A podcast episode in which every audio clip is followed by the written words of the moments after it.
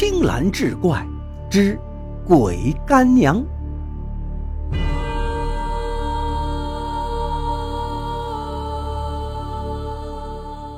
话说阎王爷掌管着世人的生死，冥界的十八层地狱，在各地方上由各地的城隍掌管，而每个城隍又掌管着多个鬼衙门，每一个鬼衙门里各有一名鬼差和数名鬼役。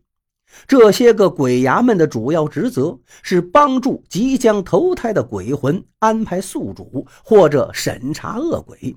因为投胎不是随便投的，要查明此人生前有没有做过坏事，根据做坏事的程度来决定什么时候投胎，是进入人道轮回还是畜生道。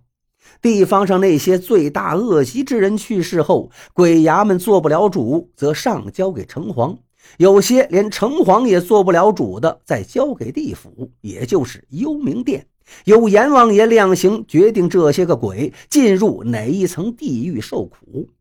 鬼衙门虽受城隍掌管，是上下级的关系，但是帮助鬼寻找宿主和神鬼之类的事儿，最初一般都是他一手操办的。鬼衙门虽不说是一手遮天，但是那些徇私枉法的问题也能出来。今天说的这个故事发生在民国时期的小篱笆村。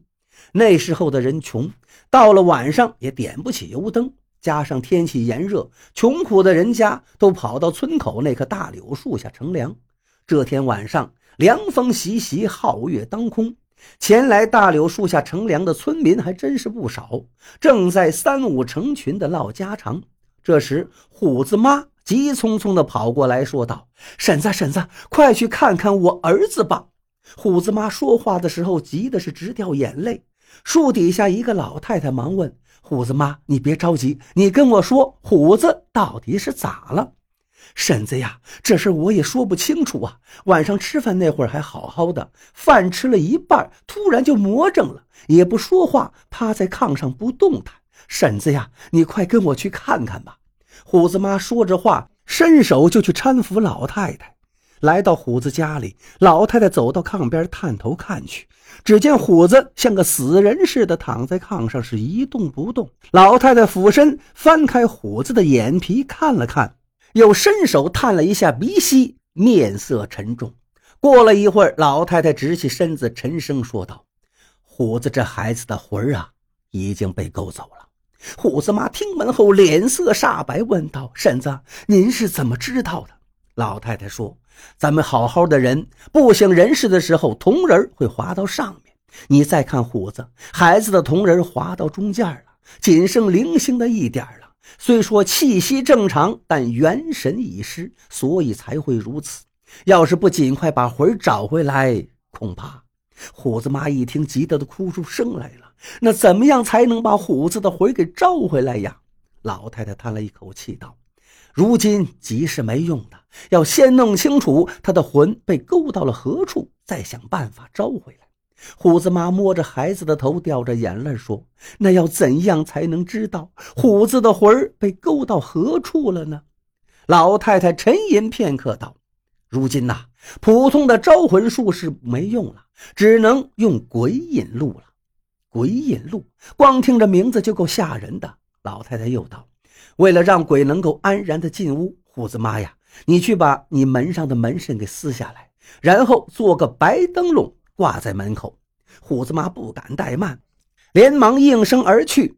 不大会儿的功夫，白纸糊的灯笼做好了，里面点上蜡烛挂在门口，又把门上的门神撕了。老太太让他取来两只小碗，弄了些糯米，分别倒进两只碗里，然后每个碗里插上了三支香，然后点上。老太太取出一张黄纸，用手比划着在上面写写画画。虎子妈愣愣地看着，也不知道他写的是什么。写完之后，老太太把黄纸放在虎子额头上，说：“等一下，我将灯吹灭，无论你见到什么，都不能出声，也不用害怕。”虎子妈点头答应，油灯被吹灭了，月光透过矮小的窗户照进屋里，屋子里还是昏黑一片。时间一点一点的过去，不知过了多久，外面起风了，吹得窗户是嘎嘎直响。慢慢的，虎子妈感觉到屋子里的温度正在下降，可是想到老太太的嘱咐，也不敢出声。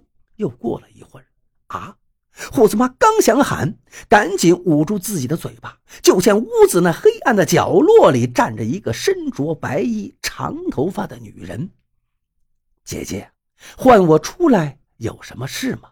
那悠悠的声音似乎来自另一个世界。老太太说。好妹妹呀，你从那边过来，能告诉我这孩子的魂儿给谁勾走了吗？这孩子妈一家子可都是好人呐，没病没灾的，为什么会被无缘无故的勾了魂呢？那女鬼叹声说道：“哎，姐姐呀，你可能还不知道，村子里的刘霸天那个独生儿子，你们不是叫他进阶太岁吗？他呀得了不干净的病。”已经快不行了。刘霸天正在家里闭门请道士做法，鬼衙门收了他家不少好处，已经答应给他续命了。姐姐呀，鬼衙门给他续命，就得另找一个人抵命啊！老太太一听，脸上露出笑容，轻声道：“原来如此，多谢妹妹告知，知道了原因，这事儿就好办了。”就见那女鬼来到虎子跟前，用手摸摸孩子的头，悠悠地说：“哎，要是我也有个孩子，该多好呀！可惜我死得早，就是一个孤魂野鬼，逢年过节的，连个……哎，不说了。”虎子妈一听，赶紧说：“既然……哎，看着你也挺年轻的，我也不知道该叫你什么。既然你喜爱孩子，让我家虎子。”认你做干娘可好？以后也不用再做孤魂野鬼了。女鬼听完，咯咯一乐，道：“那感情好啊！”转身又对老太太说：“姐姐呀，你也不用烧状子到城隍那儿告状了。既然我现在是虎子的干娘，这事儿我得管了。我这就去城隍那告他们去。要是城隍不管，我就是闹到地府，也要救回我这干儿子。”女鬼说完就不见了。大约过了两个时辰，虎子悠悠醒转。妈，我这是怎么了？虎子妈抱着儿子亲了又亲，抹着眼泪说：“儿啊，明天咱就去你干娘的坟前，多多的烧些纸钱。对，还要在家里给她立个牌位。”没多大功夫，就听村中刘霸天的家里传出一片哀嚎之声。